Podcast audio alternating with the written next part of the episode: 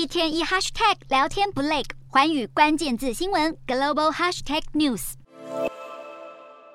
飞弹碎片散落满地，调查人员仔细查验，这是波兰边境村镇当地时间十五日遭两枚飞弹轰炸后的惨况。根据西方与波兰初步调查，本次飞弹意外很有可能是乌克兰发射的 S 三百防空飞弹所致。不过，乌国政府不但没有受谴责，美国与北约的矛头反而指向俄罗斯。同一时间，美国纽约联合国总部召开紧急会议，国际社会也火力全开，责怪俄罗斯才是造成波兰遇袭的罪魁祸首，必须负起最终责任。本次意外到底是不是由乌国飞弹造成的，还有待美国、北约与波兰调查研判。但在此期间，乌克兰国安官员却反驳西方调查，表示已经掌握足够证据，飞弹意外就是俄罗斯造成的。而乌国总统泽伦斯基十六日也再度发布声明，坚称飞弹是来自俄罗斯。面对国际社会同声挞伐，俄国政府则是甩锅乌克兰，指控泽伦斯基想引爆一场全面战争。北约国家首次在乌俄战争中遇袭，瞬间推高各国对战争对外扩散的疑虑，周围国家也随即提升戒备。德国政府提议从当地时间十七日开始，派遣德国空军台风战斗机飞往波兰领空进行空中战斗巡逻任务，展现对波兰的全力支持。另外，北约成员国也在召开紧急会议之后，提议尽快在北约东翼地区部署更多防空飞弹系统，吓阻任何的潜在威胁。